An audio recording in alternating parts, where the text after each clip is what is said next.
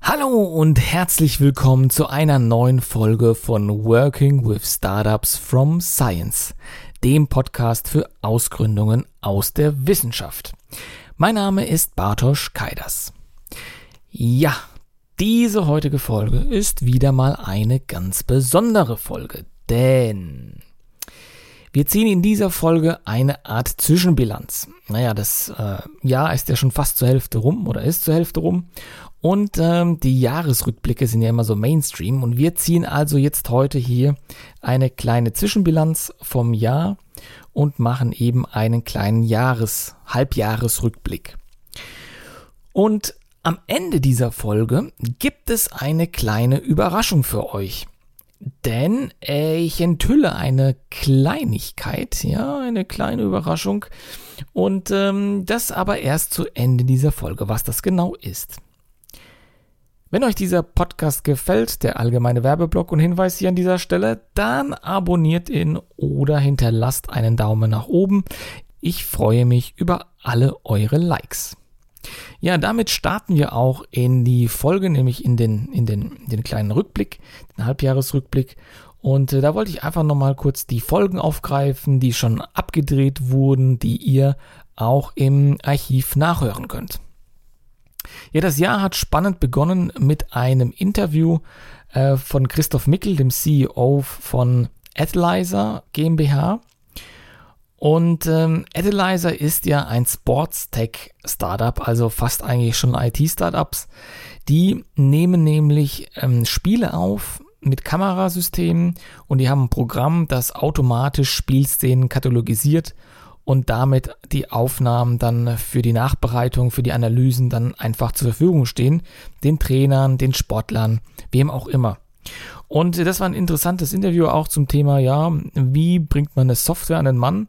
Vor allem in einem Markt, der ja nicht unbedingt ähm, so, ähm, ja, ja, wie soll ich sagen, so äh, finanzstark ist, ja, gerade die Vereine, die ja sowas gerne haben, die sind ja nicht immer so liquide. Aber das war ganz spannend und äh, vor allem war da interessant, dass ja diese Produktentwicklung ist entstanden, weil die mm, Gründer selber Sportler waren, Profisportler und die das einfach vermisst haben. Also diesen Need, diesen Product Need selber erkannt haben und dafür dann eine Lösung entwickelt haben. Also ganz spannende Sache, hört einfach mal rein. Ja, dann ging es weiter mit der nächsten Folge und die war ein Auszug aus der How-To-Reihe Exist Forschungstransfer. In dieser Folge haben wir das dritte Kapitel, das Gründerteam, besprochen. Und ähm, Gründerteam ist auf jeden Fall wichtig, vor allem jetzt. Denkt dran, Deadline ist 31.07. für das Exist Forschungstransfer. Also diejenigen, die noch gerade am Schreiben sind, loslegen, schreiben. Ich drücke die Daumen, dass es in dieser Runde klappt. Ja, nach der How-To-Reihe ging es weiter mit ja zwei, wie ich finde, doch sehr, sehr spannenden Interviews. Zum einen hatten wir ähm, Philipp Weber zu Gast und Philipp Weber ist VC-Anwalt und hat schon mehrere Deals mit abgeschlossen aus dieser anwaltlichen Perspektive. Und in der Folge ging es darum, dass wir uns überlegt haben oder angeschaut haben, äh, angehört haben, warum braucht man denn überhaupt einen VC oder einen Anwalt allgemein bei diesen VC-Deals? Was kostet sowas? Ja, wie, wie, sieht so, wie sieht so ein Prozess aus? Ähm, das ist, das, diese Folge fand ich war immer so hilfreich, weil das so ein bisschen Klarheit reingebracht hat in, in, die, in die Strukturen und äh, so ein bisschen auch ja viele abgeholt haben bei den Fragen, die man gerade am Anfang hat, ähm, ob man so einen Anwalt braucht oder nicht. Nach dem Christoph, also im April, wurde ein Interview veröffentlicht mit äh, Dr. Dr. Peter Kajatz.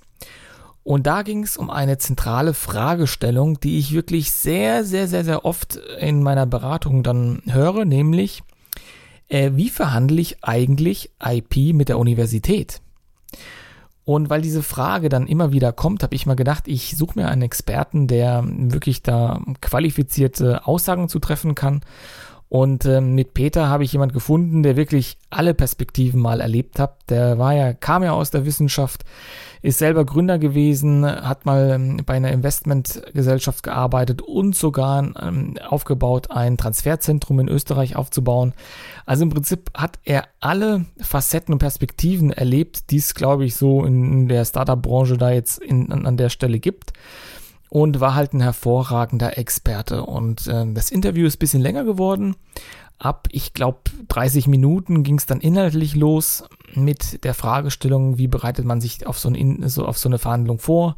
Was ist zu beachten? Was sind Positionen? Was, äh, wie, wie kann ich da irgendwie ähm, aktiv werden als Gründer? Und vorher, in den vorherigen Teil hatten wir eben äh, die, so, so ein bisschen die, die Insights, wo kommt er her? Das war auch ganz spannend, was hat er schon erlebt, um einfach nochmal seine, seine, sein Facettenreichtum aufzuzeigen. Also das ist eine interessante Folge für viele, die auch in der Exist-Forschungstransfer-Welt stecken. Das wird dir irgendwann interessant, ähm, wenn es darum geht, das zu ähm, verhandeln. Und äh, an der Stelle wirklich nochmal ein lohnenswerter, empfehlenswerter Podcast, auch wenn er ein bisschen länger dauert. Aber hört in euch rein, der, da steckt so viel drin. Also ich könnte mir den wirklich ähm, mehrfach anhören. Und dann die letzte, aktuellste Folge vom Mai war nochmal ein Exist-Forschungstransfer How-To, nämlich das Kapitel 4 das Innovationsvorhaben, was ja wirklich zentrales Element ist in diesem diesem äh, Exist-Forschungstransferantrag. Dicht gefolgt, also wirklich ganz, ganz nah dran, äh, kommt gleich dahinter der Marktteil. Das ist das Kapitel 5. Das kommt in der nächsten, beziehungsweise in einer der übernächsten Folgen. Ja, das war sozusagen der Jahresrückblick. Es ist, war jetzt mehr geprägt von, von Interviews.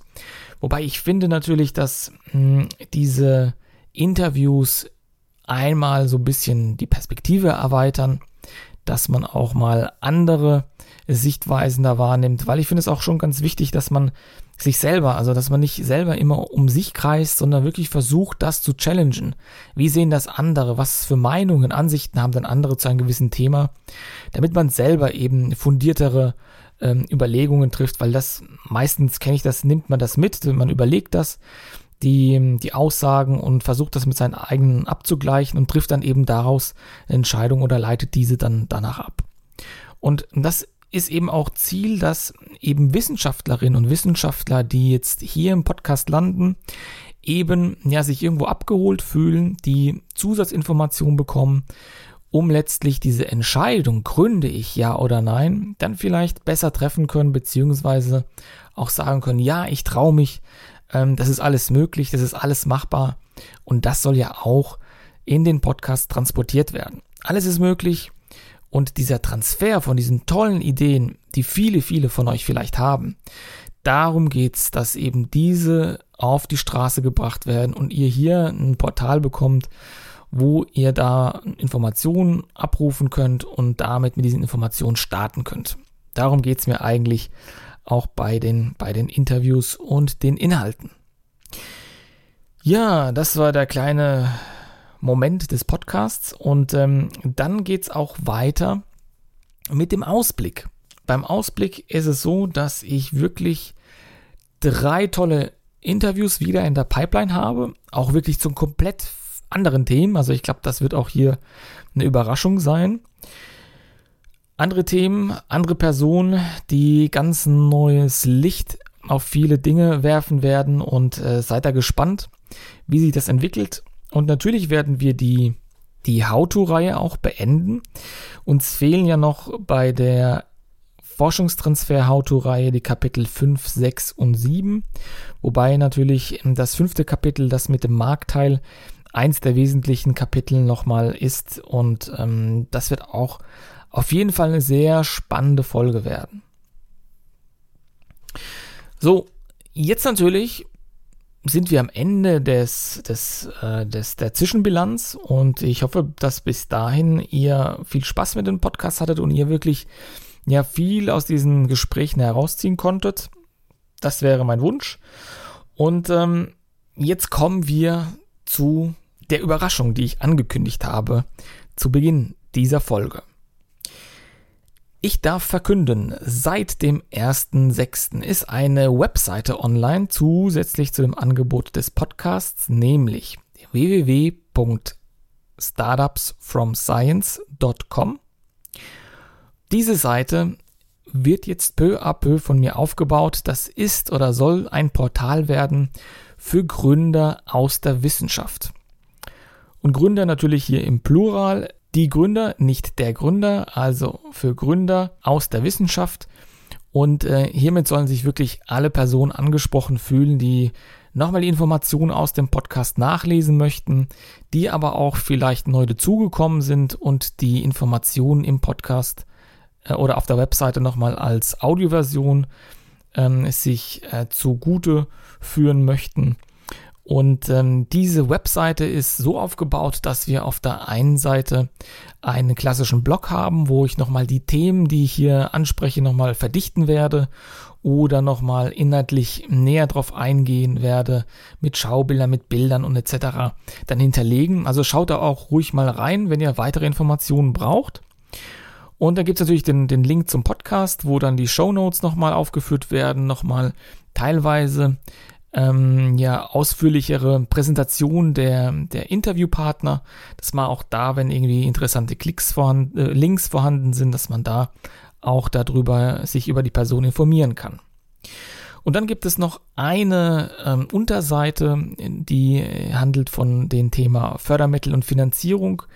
Die befindet sich auch wie die gesamte Website an sich im Aufbau, aber da ist das Ziel, dass man dann irgendwann alle Förderprogramme katalogisiert, die es momentan für Ausgründungen aus der Wissenschaft gibt. Und es gibt ja mit Exist schon sehr, sehr gute Förderprogramme auf Bundesebene. Aber viele Länder haben ja auch noch eigene Förderprogramme. Die sollen jetzt nach und nach dort aufgelistet werden und eben auch ähm, entsprechend aufgeführt werden, sodass ihr dann direkt auf diese Links klicken könnt, wenn ihr euch entschieden habt zu gründen. Ja, jetzt ist es soweit, jetzt will ich gründen ähm, und dann eben könnt ihr euch weiter informieren und euch dann für die einzelnen Förderprogramme bewerben, je nachdem, woher ihr kommt. So, das war's auch mit dieser kurzen Folge. Wenn ihr Fragen, Anregungen, Kritik habt, dann schickt mir doch gerne eine E-Mail an info at startupsfromscience.com oder füllt einfach ein Kontaktformular aus auf der Webseite und dann erreicht mich deine Nachricht. Ja, ich freue mich auf das nächste halbe Jahr. Das wird ganz spannend mit ganz vielen tollen Gästen und Insights, die ich mit euch teilen werde. Und ähm, ich wünsche euch auf diesem Wege alles Gute. Bleibt bis zum nächsten Mal innovativ.